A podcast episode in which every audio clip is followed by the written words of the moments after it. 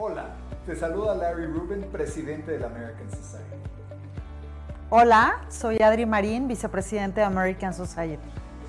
Hola, mi nombre es Patricia Kelly, soy chair del Events and Image Committee de la American Society. El American Society fue fundado en 1942 por el entonces embajador de Estados Unidos en México, el embajador George S. Messersmith y líderes de la comunidad americana. En 1942 se fundó la Biblioteca Benjamin Franklin y aparte de eso, el American Society empezó a buscar y recaudar fondos para apoyar a México en la Segunda Guerra Mundial. A lo largo de los años, el American Society ha venido haciendo acciones contundentes en apoyo de la relación bilateral entre México y Estados Unidos. Hoy la comunidad americana son más de 2 millones de norteamericanos viviendo en México, miles de empresas americanas creando cientos de miles de empleos para mexicanos y americanos. Vale la pena mencionar que México alberga a la comunidad norteamericana más grande del mundo y les comento orgullosamente que somos un espacio plural que promueve la diversidad, la inclusión y el conocimiento. Somos una organización apartidista, no lucrativa y además apoyamos muchas acciones de las más de 110 organizaciones filantrópicas que apoyan a la comunidad mexicana. Totalmente. Aparte de eso, nuestro presidente honorario siempre ha sido y es el embajador de Estados Unidos en México. John F. Kennedy, cuando visitó México en su visita oficial, pronunció unas palabras clave en esta relación bilateral. Ladies and gentlemen, we're very grateful to you for taking part in this ceremony. I want you to know that uh, you are part of us and we part of you, and I appreciate this opportunity to reaffirm the solidarity which binds all of us together, particularly at this time of year. Como dijo John F. Kennedy, ante the American Society, porque tú formas parte de nosotros y nosotros parte de ti. Qué bueno que nos acompañas hoy. De verdad esperamos que disfrutes mucho lo que vas a ver a continuación.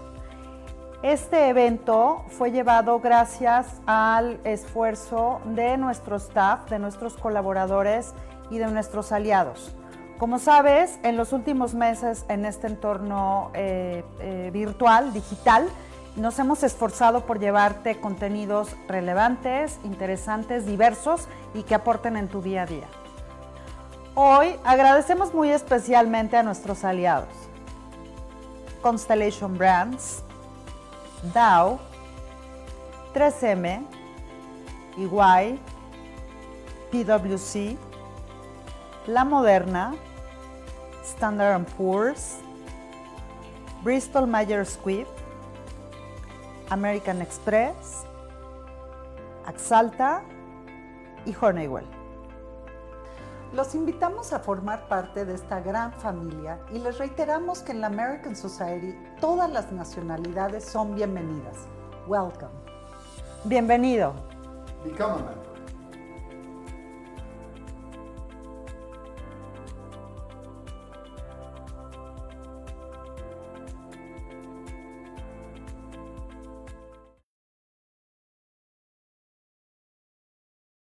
Nuestro viernes de salud, que cada viernes pues tenemos información que nos de veras nos pone a la vanguardia en, en temas tan importantes como la salud.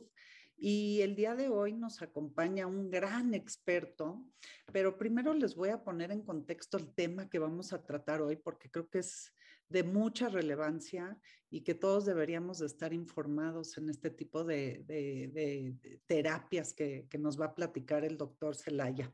Y bueno, la evolución humana siempre se ha asociado con la medicina y la enfermedad, marcando a su paso generaciones y sociedades devastadas, descubrimientos que han sido relevantes en ese momento sin pensar el impacto que pudieron tener hasta el día de hoy. Un gran ejemplo de ello es la actual pandemia por el virus SARS-CoV-2, COVID-19. que ha mostrado nuestra actual capacidad de respuesta ante situaciones de emergencia y uno de los avances más rápidos que el desarrollo en el desarrollo de vacunas. Eso ha logrado cambiar por completo el estilo de vida de todos en México, dentro de la diversidad de ejercicios que existen para tratar múltiples enfermedades, la inmunoterapia ha demostrado ser una alternativa que no afecta la calidad de la atención de pacientes alérgicos por lo que diversas asociaciones internacionales crean lineamientos enfocados en y con la mejor evidencia disponible para reducir la variabilidad de la inmunoterapia, convirtiéndola en un tratamiento efectivo y seguro.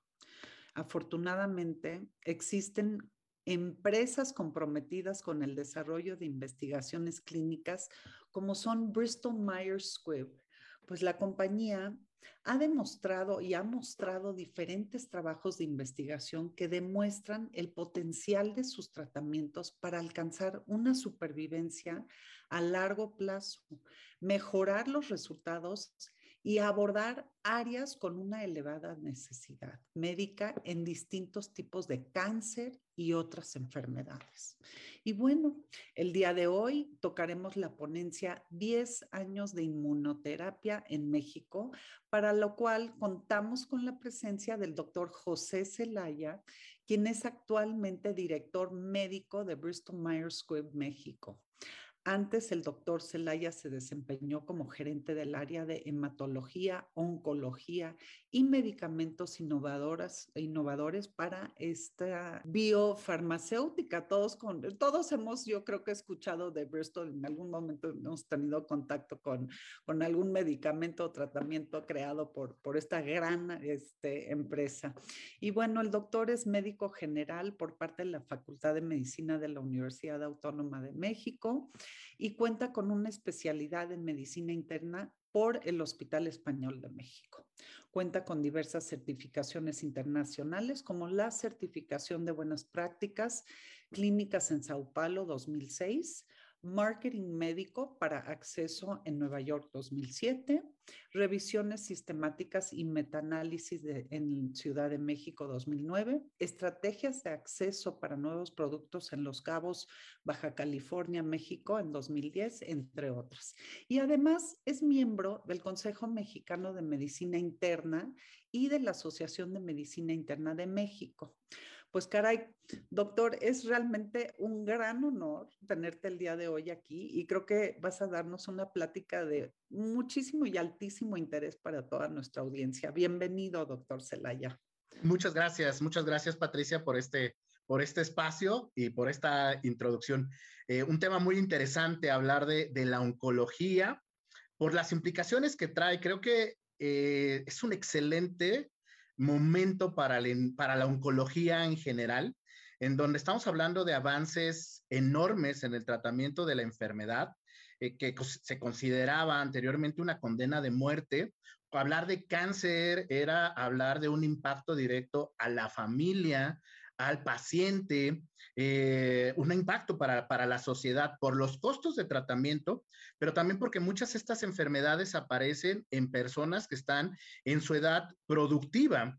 ¿No? Y, y, es, y, el, y el impactar la edad productiva, en, en algunos casos hablamos de, de, de, de, personas que son las que mantienen la familia y que ya tienen que enfocarse en una, en una enfermedad desgastante como puede ser el cáncer y hoy, gracias a los avances que tenemos, poder ofrecer una mejor calidad de vida y no solo una mejor calidad de vida, sino aumentar el número de años que puede sobrevivir un paciente a una enfermedad, incluso en algunas enfermedades, hacerlas para nosotros eh, en medicina les llamamos curas funcionales, es decir, que no existe ya evidencia del tumor porque el, el tratamiento que se ha establecido ha sido capaz de eliminar cualquier actividad tumoral y que este paciente podría llegar a tener la misma supervivencia que cualquier otra persona que no tuvo cáncer. Sí, caray, es como la palabra cáncer y, la, ahora sí que el padecimiento es como lo más temido, ¿no? Cuando vas al doctor, lo, yo creo que todos vamos con el, cuando te haces tu check-up, dices, híjole, nomás por favor no me vayas a sacar la palabra con la C, ¿no? Exacto, exacto. y, este, y bueno, sabemos que Bristol Myers Squibb está celebrando 75 años de presencia en México y creo que también eh, eh, hace 10 años este, se bueno, hubo la introducción del tratamiento de inmunoterapia a México, ¿es correcto, doctor? Correcto, Patricia.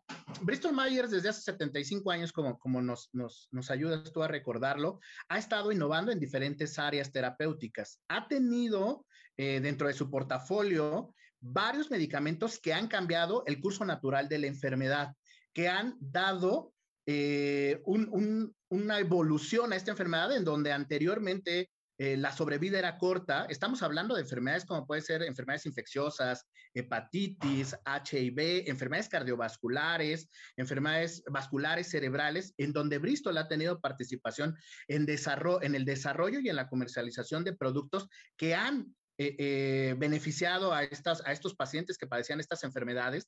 Y hace 10 años se introdujo la primera inmunoterapia. un tema interesante porque hablábamos nosotros de que durante muchos años se pensó que el sistema inmune, al menos en, la evolución del cáncer o, en el desarrollo de algún tipo de tumor, algún tipo de cáncer, estaba comprometido. Estos pacientes que tenían cáncer, por alguna razón, su sistema inmune no respondía de la misma forma que respondía en una persona que no tenía cáncer. Y eso fue lo que siempre nos, nos enseñaron. Con el desarrollo de, nuevas investigaciones y en una colaboración que, hizo la compañía de Bristol Myers Squibb con dos investigadores, el doctor Allison y el doctor Son, eh, Honjo, el doctor Allison del MD Anderson y el doctor Honjo de la eh, Universidad de, de Kioto, lo que lograron ellos identificar es que cuando se desarrolla un cáncer, el cáncer expresa una sustancia que esta sustancia lo que hace es inhibir y dormir al sistema inmune. A este fenómeno le llamamos inhibición de la inmunoedición. Todas las personas tenemos un mecanismo que se llama inmunoedición. La inmunoedición es lo que nos permite detectar sustancias ajenas a nosotros, virus, parásitos, bacterias o bien células que no deberían de estar en ciertos sitios el sistema inmune las detecta y puede montar una respuesta para destruirla, para desecharla y que ésta no tenga un crecimiento. Y así no crecen las bacterias, no crecen los parásitos y no crecen las células alteradas, que en ese momento no se llaman eh, tumores ni, células neoplásicas, se les llama células displásicas, que son, empiezan a tener ciertas alteraciones, no son malas todavía, pero ya no cumplen su función. A estas células se les llama displásicas y estas, el, sistema inmune es capaz de detectar estas células y erradicarlas. Lo que llega a suceder es que estas células, en, eh, eh, varios mecanismos, la, la, evolución natural de esta célula lo que hace es permitirle expresar sustancias que deberían de funcionar para disminuir la actividad del sistema inmune. Son frenos de mano que normalmente el sistema inmune tiene que presentar. Estos frenos de mano, yo los tengo para que yo no desarrolle una enfermedad autoinmune. Cuando yo tengo una infección, una bacteria, un virus, mi sistema inmune se activa. Pero ¿cómo lo logro desactivar? A través de un freno de mano. Si yo no pusiera este freno de mano, esta respuesta inmune se seguiría perpetuándose y yo viviría en una constante inflamación sistémica, lo que me traería muchas consecuencias yo tengo que tener algo que inhiba cuando yo monto una respuesta. Lo que sucede con, el, con, un tumor es que el, el, tumor logra activar el freno de mano. Y al activar el freno de mano, lo que hace es dormir al sistema inmune. Y el sistema inmune ya no monta una respuesta contra el tumor. Digamos que el mismo tumor se defiende del sistema inmune y es como si lo corrompiera, como si le pagara al sistema inmune para que no me atacara y el sistema inmune se desactiva. Lo que logró hacer el doctor Allison y el doctor Honjo es detectar estos puntos, eh, eh, estos frenos de mano que se llaman puntos de control inmunológicos o checkpoints inhibitors. Y cuando nosotros reactivamos al sistema inmune, entonces el sistema inmune, los linfocitos, montan una respuesta contra el tumor para atacarlo directamente y entonces ya es el sistema inmune, mi sistema inmune, el que vuelve a reconocer al tumor como no propio y el que lo ataca directamente. Estamos regresándole al cuerpo la capacidad de defenderse de un tumor. Y por eso es e, el enorme avance, porque anteriormente en el tratamiento de la oncología teníamos quimioterapias, que eran sustancias muy tóxicas, bueno, que siguen siendo sustancias muy tóxicas, pero que son necesarias. Para algunos tumores no hay otra opción que no sea la quimioterapia. Y lo que hace las quimioterapias son sustancias muy tóxicas que afectan a células que están creciendo aceleradamente como son las células cancerígenas.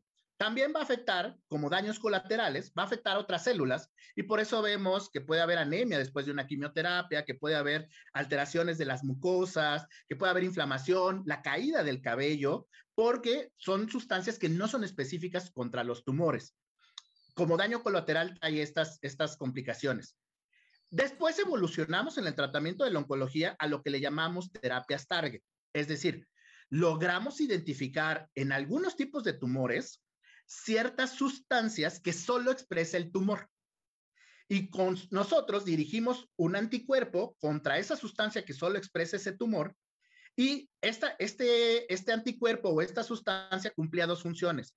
Por un lado, podía destruir directamente al tumor o por otro lado, lo hacía más atractivo para que llegara el sistema inmune y montar una respuesta contra el tumor.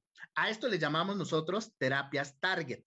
Pero aquí era eh, eh, la limitante que tiene es que va dirigida únicamente contra esta sustancia que está identificada únicamente en ciertos tipos de tumores. Por ejemplo, en el cáncer de mama, en el cáncer de mama hay tres tipos de cáncer de mama.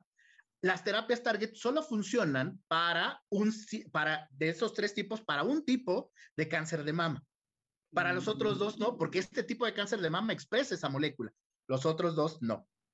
Con, el, con la inmunoterapia, lo que hoy tenemos es la capacidad de que el sistema inmune monte la respuesta e identifique todo lo que no es propio. Entonces, no es específico del tumor. La inmunoterapia puede usarse en melanomas, puede usarse en cáncer de pulmón, puede usarse en cáncer de cabeza y cuello, puede usarse en, eh, en, linfoma Hodgkin, puede usarse en linfoma, en cáncer de vejiga, porque no va dirigido contra el tumor. Lo que hago es reivindicar al sistema inmune para que sea el propio sistema inmune el que identifique el tumor y lo ataque. Ya, ya. No, bueno, un gran avance en la medicina, qué barbaridad. Porque cuando escuchas quimioterapia y, se, se, te apanica todo el sistema, yo creo. Este, porque pues obviamente los efectos secundarios siempre son pues también serios, ¿no? Este, digo, conozco gente que se ha tratado eh, el cáncer y, y acaban con otros pues, padecimientos o afectaciones que, que de alguna manera, pues, pues también eh, afectan tu estilo de vida, ¿no? Este, tengo un amigo que, que lo radiaron, tenía tumor en la cabeza y, este, y pues ahora no produce saliva, por ejemplo. Entonces, siempre esos efectos colaterales pues, son terribles. Pero quisiera mencionar, porque tú hablaste mucho del doctor Allison, que, que inclusive él es premio Nobel, entiendo. Entre, en, 2018, el, el, descubrimiento de este mecanismo de acción, de los frenos de mano o de los puntos de control inmunológico, les valió tanto al doctor Honjo como al doctor Allison el premio Nobel en medicina. O sea, tanto, fue un avance importantísimo para, para, la medicina y para el tratamiento de la, de la oncología, que, la, que, el, que, el, cáncer hoy se volvía pues una pandemia que realmente impactaba, ¿no? Era, cada vez veíamos más tumores, cada vez vemos más cánceres. Eh, eh, anteriormente, pero es que antes no había tanto cáncer. Pues es que ahí son dos cosas. O no se detectaba a tiempo, o también hoy nuestros hábitos están haciendo que se desarrolle más cáncer, ¿no? La exposición al sol, ¿no? Por, por, consumo y por exposición. Yo ahora paso más tiempo quizá en la calle por, por, por el tráfico y me expongo más al sol en lo que estoy manejando, tengo el brazo sobre en el auto y me da radiación, que, que, esto es muy típico, por ejemplo, en, en Australia tienen gran cantidad de melanoma por la radiación que reciben y aquí estamos viendo más más presencia de melanoma por la radiación, ¿no? Las personas se están utilizando eh, las cámaras de bronceado. Las cámaras de bronceado son por rayos UV y, en un momento, pues uno se ve muy atractivo bronceado, pero uno de los factores de riesgo para desarrollar melanoma es la exposición a las cámaras de bronceado. Entonces, hay muchos hábitos que en al final pagamos las, las, consecuencias de haber hecho estos hábitos, el cigarro y la relación y la asociación que tiene con, con el cáncer de pulmón. Entonces, yo creo que el aumento en el número de casos es por estas dos situaciones, porque hoy se diagnostica más, pero también porque nuestros hábitos favorecen el desarrollo de, ciertos tipos de cánceres. Digo, yo me acuerdo que, digo, por lo menos cuando yo era muy joven, pues eran casos súper aislados de tumores en el cerebro, en la cabeza, y ahora es como que, ay, le quitaron un tumor de la cabeza. Y antes decías, pero ¿cómo no? Entonces digo, escuché la teoría también de que en mujeres ha subido mucho el tema de los tumores en, en cabeza, pero ¿se dice en cabeza o en cerebro? depende, hay tumores en cabeza y hay tumores en cerebro, hay, hay los dos.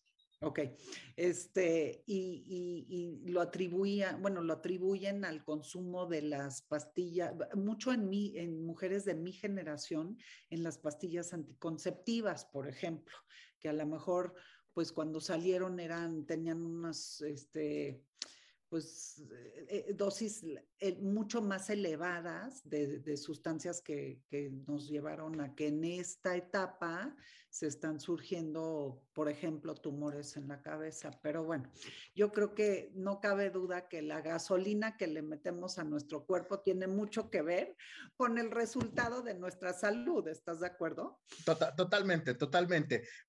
Y, creo que la, eh, retomando otra vez el beneficio de la inmunoterapia, por ejemplo, te podría decir que en, en, los últimos 10 años, que es lo que lleva la inmunoterapia, de los pacientes que han presentado cáncer metastásico, un tercio de los pacientes, 30% de estos pacientes, se han visto beneficiados con esta terapia. Y esto ha incrementado importantemente la supervivencia. En medicina tú te enfocas en dos cosas principalmente. Uno, que viva más el paciente.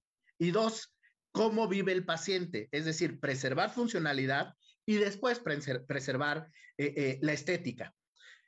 Estas terapias nos han permitido preservar vida, aumentar las supervivencias globales. Un paciente con melanoma hoy tiene la posibilidad de poder llegar, 20, 20 eh, más de pacientes pueden llegar a vivir más de tres años que antes no teníamos.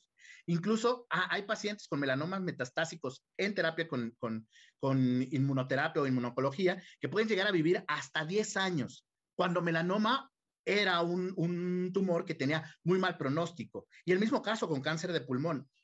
Se detectaba ya muy avanzado y el pronóstico de vida a un año era muy bajo. Hoy con la inmunoterapia y con el diagnóstico temprano, estos pacientes pueden tener supervivencia, pueden llegar a tener supervivencias hasta de cinco años, ¿no? Esta, capacidad de poderle dar a un paciente más, cinco años es, muy importante para ellos y para la familia, ¿no? Muy valioso porque pues cuando la gente te contrae este, este padecimiento, pues la verdad a veces te pega en un momento de tu vida que, que no estás listo para despedirte y que no tienes en orden muchas cosas que quisieras dejar eh, en orden de tu vida. Entonces, ahora tengo una pregunta, doctor. Este, el, el, esta terapia puede ser usada como prevención o es una vez que ya te detectan el, el, cáncer? No, es una vez que ya se detectó el cáncer. En, en, el tratamiento del cáncer eh, hay algo que le llamamos nosotros neoadyuvancia, adyuvancia y tratamiento ya en enfermedades avanzadas.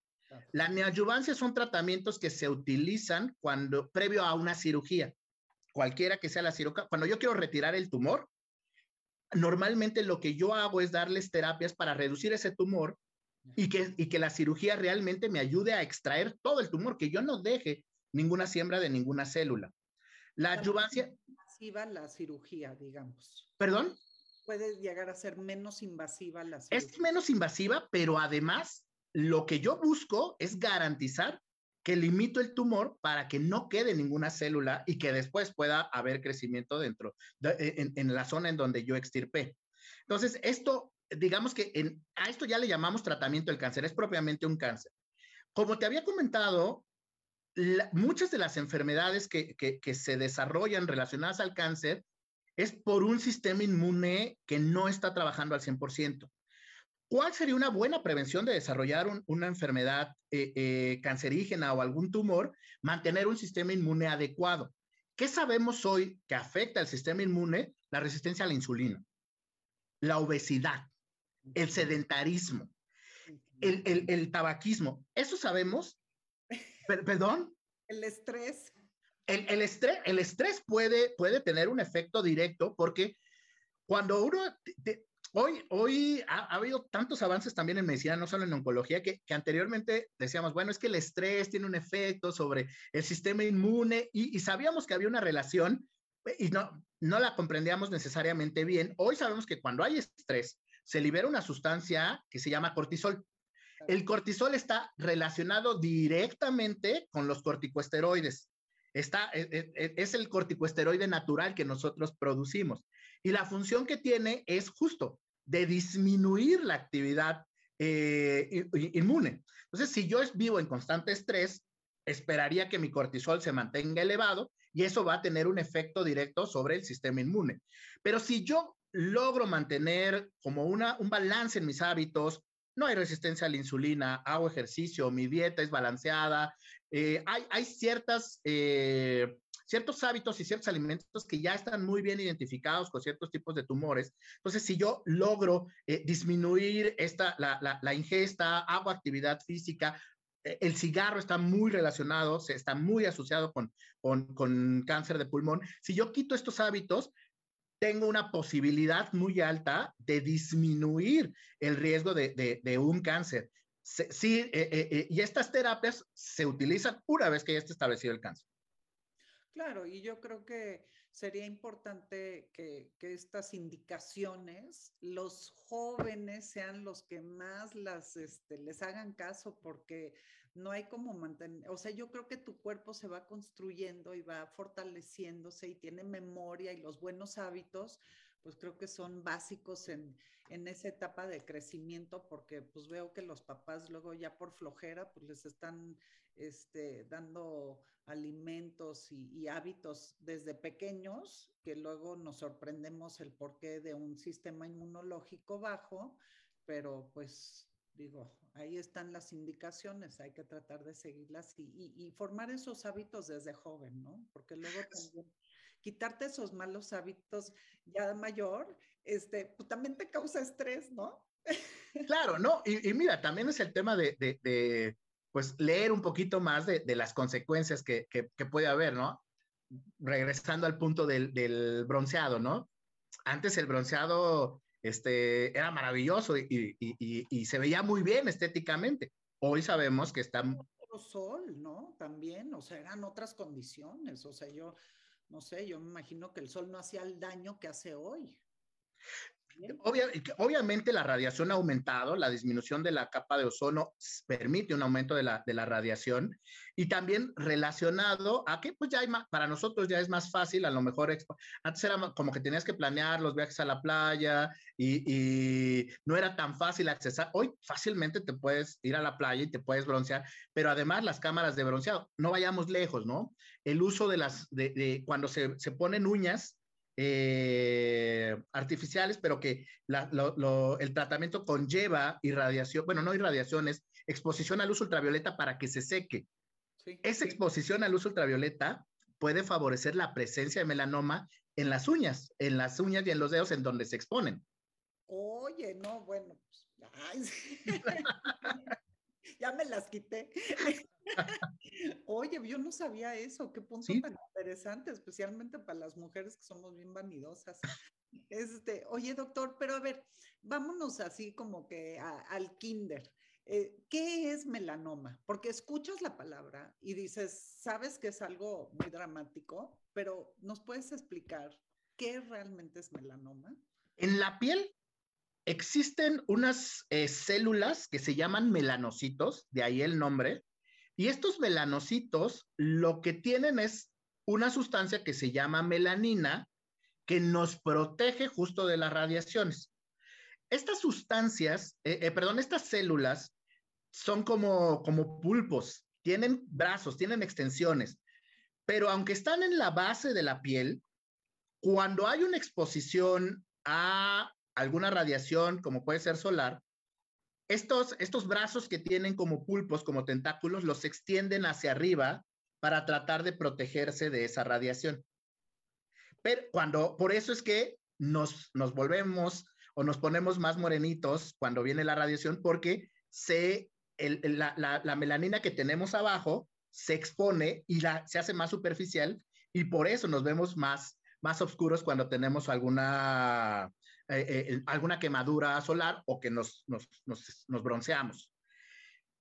La, las células melanocíticas, cuando tienen una exposición por luz ultravioleta, lo que provoca es una alteración del DNA de estas células. El DNA puede, es, es, es, muy frágil y cuando tiene alguna inestabilidad que puede estar provocada por, por la luz ultravioleta, estas células ya no funcionan como deberían de funcionar porque la información que tienen se dañó. Se dañó, digamos, su disco duro, que es el DNA, y el DNA empieza a tener mutaciones. Melanoma es de los tumores que más mutaciones tienen, justo por la exposición al sol. Y la exposición al sol provoca mucho daño del DNA. El DNA alteramos la información o el disco duro que tiene esta célula y empieza a producir células que dejan de tener su función. Estas células, al dejar de tener su función, empiezan a buscar la autopreservación. Ya no soy útil para el organismo, pero la, función de una célula siempre es autopreservarse.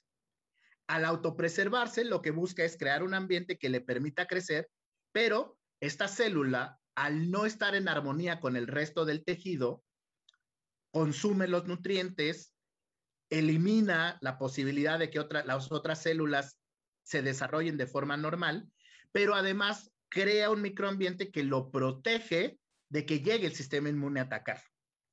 Esto es cuando hablamos de que hay un melanoma localizado, un melanoma in situ.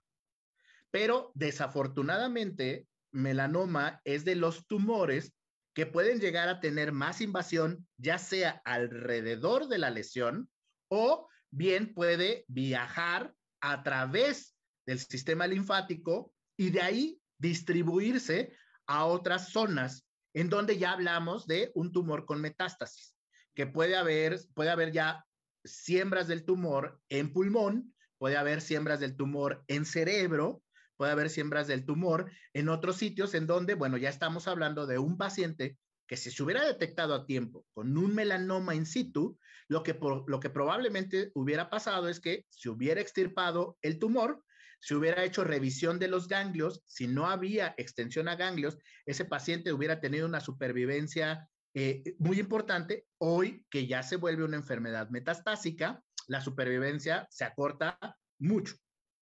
Es cuando se oye que dicen está invadido en cáncer. Está invadido, así es. Muy bien. Híjole, bueno.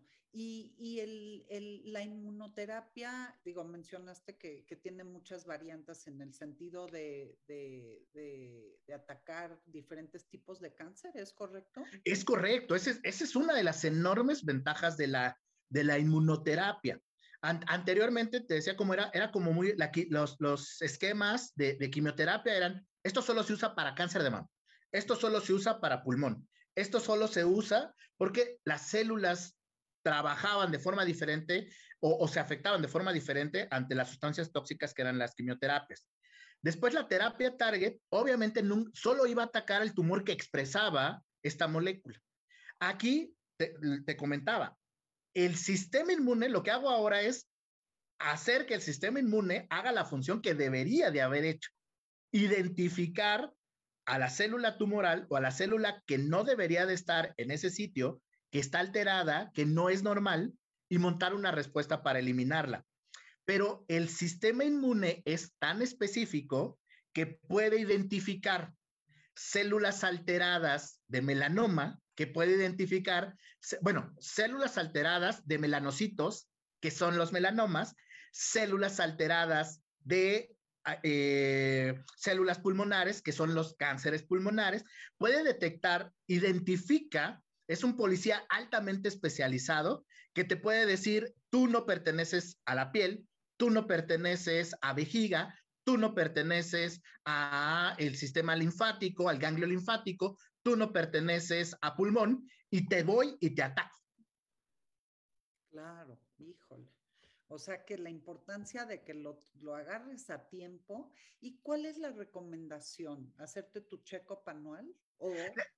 La, revisión, el, el check-up es recomendable, varía dependiendo del, del, del, tumor. Las recomendaciones, si es cáncer de colon, a partir de qué edad tengo que estar haciendo colonoscopía, si es cáncer de próstata, a partir de qué edad tengo que estar haciendo yo el tacto rectal y la determinación del antígeno prostático. Varía de acuerdo al tumor. En el caso, por ejemplo, uno de los tumores en particularmente en México, que impacta mucho en mujeres, el cáncer cervicuterino y el cáncer de mama. Entonces, también eh, eh, eh, estas campañas que se hacen sobre la autodetección, es decir, la palpación de mamas de forma regular, recurrente, identificar ante la posible lesión, inmediatamente acudir con el médico para revisión, es cierto, ayuda, es, es un filtro muy importante la autodetección, ¿no? En, las campañas enormes que se, que se hacen con respecto al tema de, de los papanicolaos, ha reducido importantemente el cáncer cervicuterino en México. Entonces, sí, es, es muy importante la, la, la, detección oportuna. Si tengo factores de riesgo en la familia, por ejemplo, hay algunos tipos de cánceres que el tener un familiar con, con la enfermedad me hace más propenso a desarrollarlo cáncer de mama, por ejemplo, mieloma múltiple, por ejemplo, si yo tengo antecedentes dentro de la familia de estos tipos de tumores, y más si es en, familiares de primer grado, e, e, e, me debe de alertar y ante cualquier señal, acudir a la revisión. Claro. Y muy importante, acudir con el especialista. A veces se queda ahí. A veces se queda ahí, no es nada, este, lesiones en la piel que no van con el dermatólogo, eh, eh, que van con, con, su médico general, que van con el cirujano plástico y que eh, no hacen la revisión y no, lo veo bien, este, lo vemos en dos años. En dos años en un melanoma ya es un tiempo que, que, que, que, avanzó la enfermedad. Hay que ir con el especialista para que revise las lesiones de piel con el dermatólogo, pulmón con el homólogo, con el oncólogo, mama con el oncólogo. Entonces, tú recomiendas que cuando te haces un check-up, ¿con qué, qué, doctor debería de interpretarte estos análisis? normalmente las interpretaciones de los check-ups anteriormente te las hacía un médico internista. Hoy lo que hace el médico internista en algunos check-ups que he visto últimamente es consolidar la información, pero ya muchas veces vienen recomendaciones de los especialistas. Entonces, lo que hace el internista es consolidarlo y te da la recomendación del especialista. Ya, ya desde el laboratorio vienen como, como que... Ya algunas recomendaciones, exacto. Ok, súper. Oye, doctor, ¿y, ¿y, en qué otro tipo de terapias se está trabajando para combatir el cáncer? Actualmente hay, hay, una terapia muy interesante que está ahorita en desarrollo, está en, en, en, investigación, están empezando a correr los estudios de investigación, que se llama terapia celular o CAR T-cells. Este es otro mecanismo de acción también muy interesante.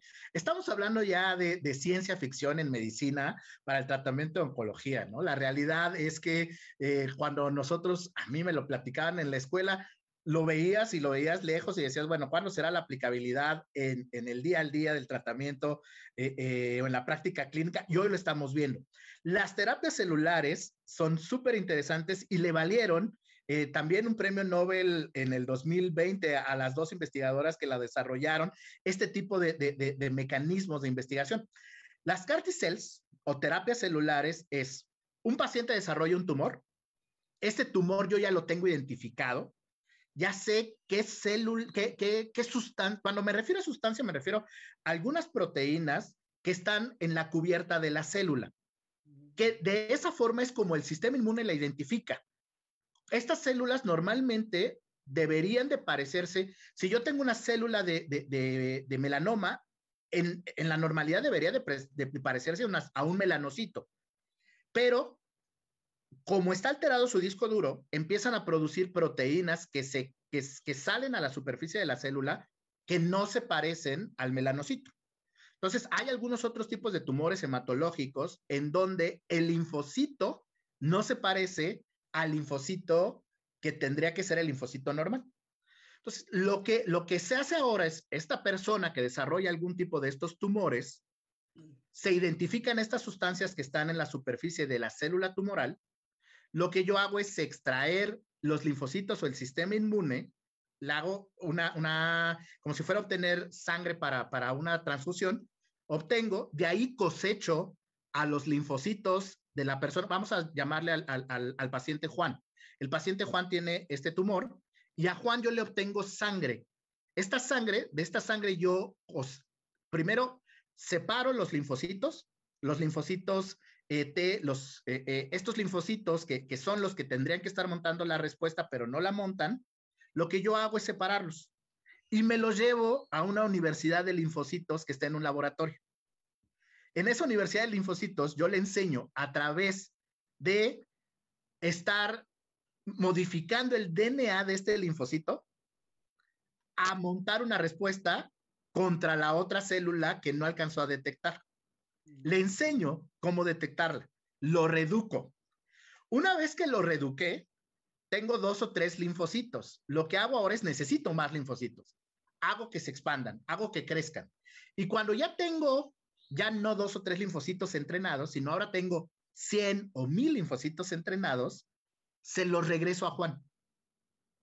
Para que dentro de Juan, estos linfocitos que yo ya entrené para identificar al tumor, monten una respuesta contra el tumor. Wow, no, qué sofisticado, caray. Está muy elevado, estás. Está increíble, oye. Y la enorme ventaja es que hasta hoy la, limitante que tenemos es nada más identificar cuál es la proteína que tiene el tumor para poder entrenar a los linfocitos. Entonces, de algunos tumores que ya se tiene identificado es que ya se pueden entrenar a los linfocitos para hacer la reinfusión. Eh, y adicional a, la ventaja que se tiene es que se está, eh, eh, estas terapias están actualmente probándose en pacientes que ya no habían respondido a quimioterapia, que no habían respondido a terapias target y que ya no tenían otra opción de tratamiento. Y en ellos, en donde ya no había opciones de tratamiento, se está viendo respuesta a través de estas terapias. Increíble. Oye, doctor, y post estas terapias, este, a ver, me regreso la inmunoterapia logra erradicar al 100% en, si es detectado a tiempo? O sea, ¿te puedes evitar la quimioterapia? En algunos pacientes se ha observado que el tumor se reduce a lo que le llamamos nosotros respuestas completas, es decir, ya no hay tumor. En algunos tumores hemos visto eso, en algunos tumores lo que logramos ver es enfermedad estable, es decir, no, no desaparece el tumor, pero ya no crece y ya no aumenta de tamaño ni se esparce. Lo que se ha llegado a ver también en algunos, en algunos pacientes es que al suspender el tratamiento, eh, eh, ya sea porque así se lo indica su médico o ya sea porque así está, la respuesta, la, memoria de la respuesta se mantiene. El sistema inmune sigue aumentando respuesta contra el tumor y a pesar de que ya suspendieron el tratamiento, la enfermedad no vuelve a aparecer. Qué maravilla. O sea que el secreto es la temprana detección, ¿verdad? Es la, la, detección temprana es lo que mejor le va a ir a un paciente. O sea, definitivamente, y, y, hablamos de todos, ¿eh? O sea, no solo hablamos de la inmunoterapia. Si tú detectas a tiempo un paciente y le ofreces quimio o le ofreces terapia target o le ofreces inmunoterapia, le va a ir mucho mejor a que lo detecten de formas tardías. El pronóstico y lo que le puedes ofrecer ya es muy poco, ¿no? Un paciente que ya tiene metástasis, a veces estás limitado, ya no le puedes ofrecer la cantidad de opciones que le podrías haber ofrecido si lo hubieras detectado en etapas tempranas. Esto también es lo que ha venido evolucionando en la oncología. Anteriormente, la quimio quedaba reservada para dar solo quimio, la terapia target quedaba solo para dar terapia target y la inmuno solo para dar inmuno. Hoy lo que se están haciendo son esquemas en, conjunto. Y entonces, en algunos casos se da quimio más inmunoterapia, en algunos casos se da terapia target más inmunoterapia, en algunos casos se da eh, eh, terapia target e inmunoterapia o eh, inmuno. Ya se están haciendo varias combinaciones e incluso combinaciones de inmunoterapia con inmunoterapia, porque hay dos mecanismos diferentes de inmunoterapia y se están combinando dos mecanismos separados. Pero, pero esto es lo que nos ha permitido tener más opciones para ofrecerle a un paciente.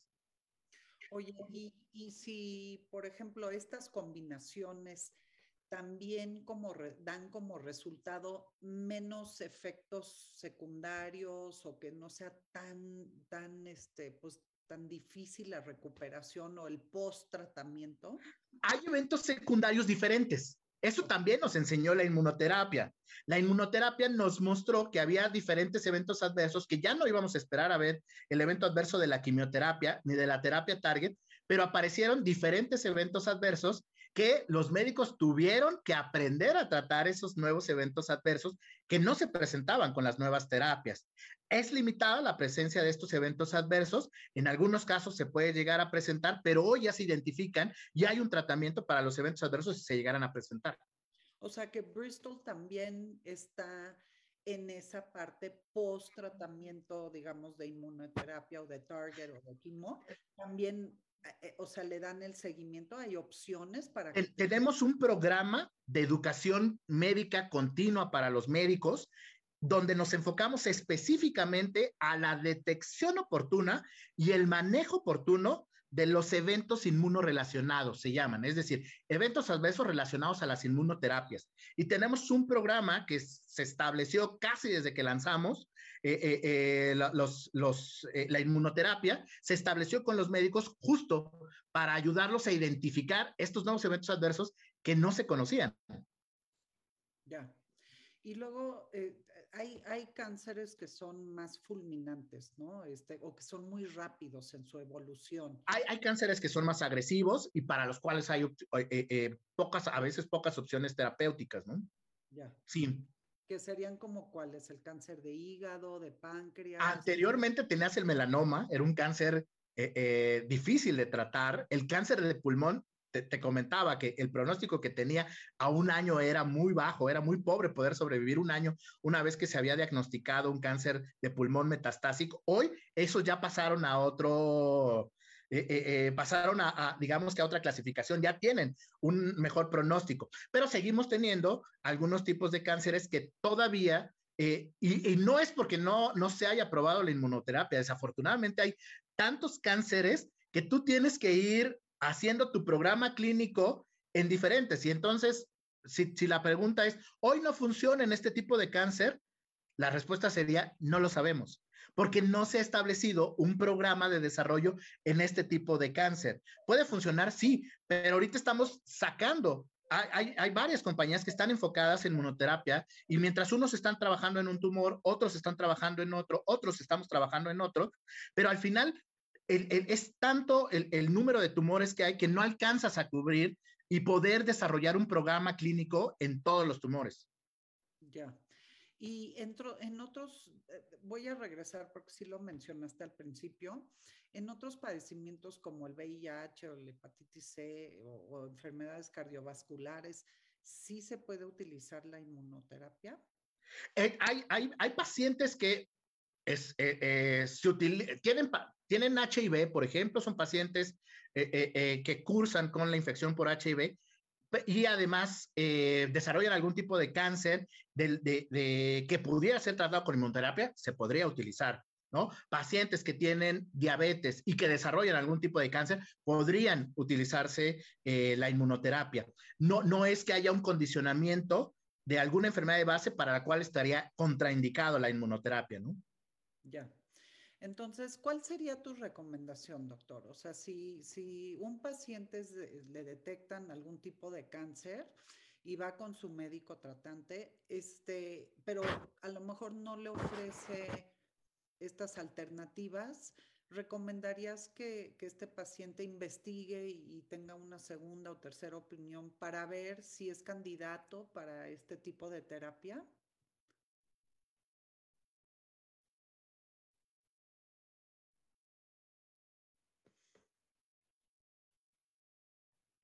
Creo que se congeló el doctor. ¿Verdad?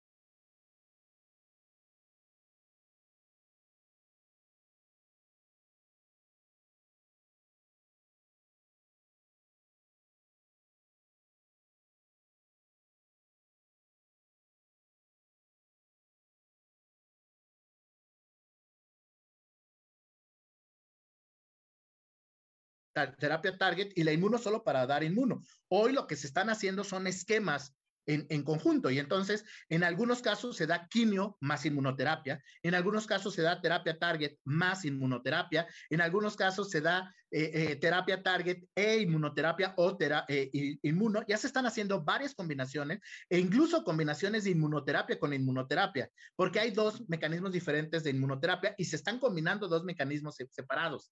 Pero, pero esto es lo que nos ha permitido tener más opciones para ofrecerle a un paciente. Oye, y, y si, por ejemplo, estas combinaciones también como dan como resultado menos efectos secundarios o que no sea tan, tan, este, pues, tan difícil la recuperación o el post tratamiento? Hay eventos secundarios diferentes. Eso también nos enseñó la inmunoterapia. La inmunoterapia nos mostró que había diferentes eventos adversos que ya no íbamos a esperar a ver el evento adverso de la quimioterapia ni de la terapia target, pero aparecieron diferentes eventos adversos que los médicos tuvieron que aprender a tratar esos nuevos eventos adversos que no se presentaban con las nuevas terapias. Es limitada la presencia de estos eventos adversos, en algunos casos se puede llegar a presentar, pero hoy ya se identifican y hay un tratamiento para los eventos adversos si se llegaran a presentar. O sea que Bristol también está en esa parte post tratamiento, digamos, de inmunoterapia o de target o de quimo, también o sea, le dan el seguimiento, hay opciones para... Tenemos un programa de educación médica continua para los médicos donde nos enfocamos específicamente a la detección oportuna y el manejo oportuno de los eventos inmunorelacionados, se llaman, es decir, eventos adversos relacionados a las inmunoterapias. Y tenemos un programa que se estableció casi desde que lanzamos eh, eh, eh, los, los, la inmunoterapia, se estableció con los médicos justo para ayudarlos a identificar estos nuevos eventos adversos que no se conocían. Ya. Y luego hay, hay cánceres que son más fulminantes, ¿no? Este, o que son muy rápidos en su evolución. Hay, hay cánceres que son más agresivos y para los cuales hay eh, eh, pocas, a veces pocas opciones terapéuticas, ¿no? Ya. Sí. Que serían como cuáles, el cáncer de hígado, de páncreas. Anteriormente tenías el melanoma, era un cáncer eh, difícil de tratar. El cáncer de pulmón te, comentaba que el pronóstico que tenía a un año era muy bajo, era muy pobre poder sobrevivir un año una vez que se había diagnosticado un cáncer de pulmón metastásico. Hoy eso ya pasaron a otro, eh, eh, eh, pasaron a, digamos que a otra clasificación, ya tienen un mejor pronóstico, pero seguimos teniendo algunos tipos de cánceres que todavía, y, no es porque no, no se haya probado la inmunoterapia, desafortunadamente hay tantos cánceres que tú tienes que ir haciendo tu programa clínico en diferentes. Y entonces, si, si la pregunta es, hoy no funciona en este tipo de cáncer, la respuesta sería, no lo sabemos, porque no se ha establecido un programa de desarrollo en este tipo de cáncer. Puede funcionar, sí, pero ahorita estamos sacando. Hay, hay, varias compañías que están enfocadas en monoterapia y mientras unos están trabajando en un tumor, otros están trabajando en otro, otros estamos trabajando en otro, pero al final es tanto el, número de tumores que hay que no alcanzas a cubrir y poder desarrollar un programa clínico en todos los tumores. Ya. Y entro, en otros, eh, voy a regresar porque sí lo mencionaste al principio, en otros padecimientos como el VIH o la hepatitis C o, enfermedades cardiovasculares, ¿sí se puede utilizar la inmunoterapia? Eh, hay, hay, hay, pacientes que es, eh, se tienen, tienen HIV, por ejemplo, son pacientes que cursan con la infección por HIV y además desarrollan algún tipo de cáncer de, que pudiera ser tratado con inmunoterapia, se podría utilizar. ¿no? Pacientes que tienen diabetes y que desarrollan algún tipo de cáncer, podrían utilizarse la inmunoterapia. No, no es que haya un condicionamiento de alguna enfermedad de base para la cual estaría contraindicado la inmunoterapia, ¿no? Ya.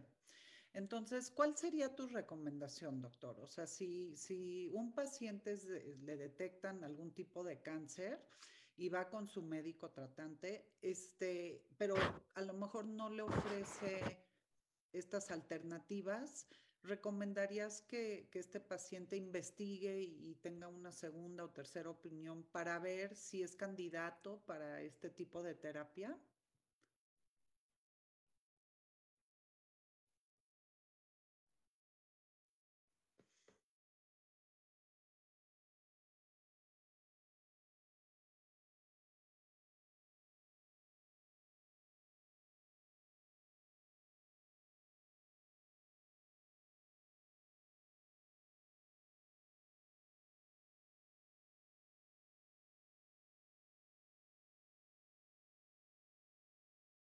Creo que también, eh, eh, te lo comento cuando yo soy médico, entonces, cuando tenías pacientes, lo que tú esperas del, paciente es que confíe en ti y que, y que crea que le voy a ofrecer la mejor terapia.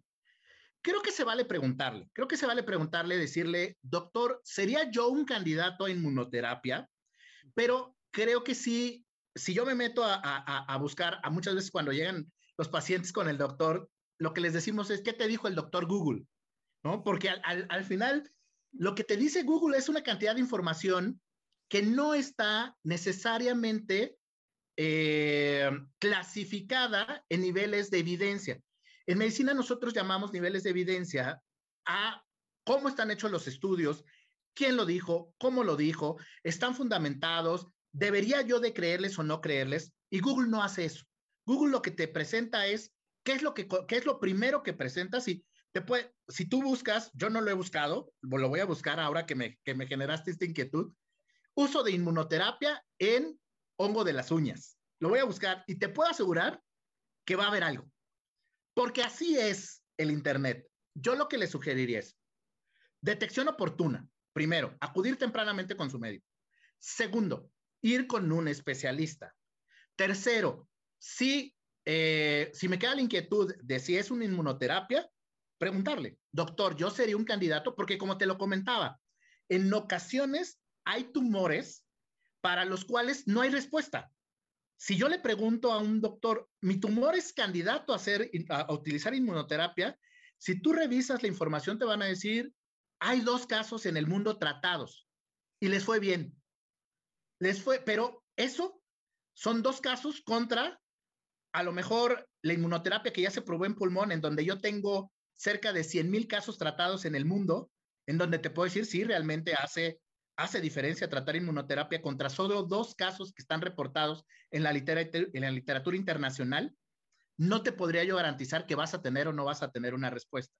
Y a veces ante estas enfermedades, pues tú lo que tú, lo que tú quieres es que te den lo mejor, que te den lo último. Pero creo que debemos de confiar en el especialista que él nos va a ofrecer. Si me cae la inquietud, a él mismo preguntémosle. ¿Sería yo o no sería yo un candidato a estas terapias? Claro.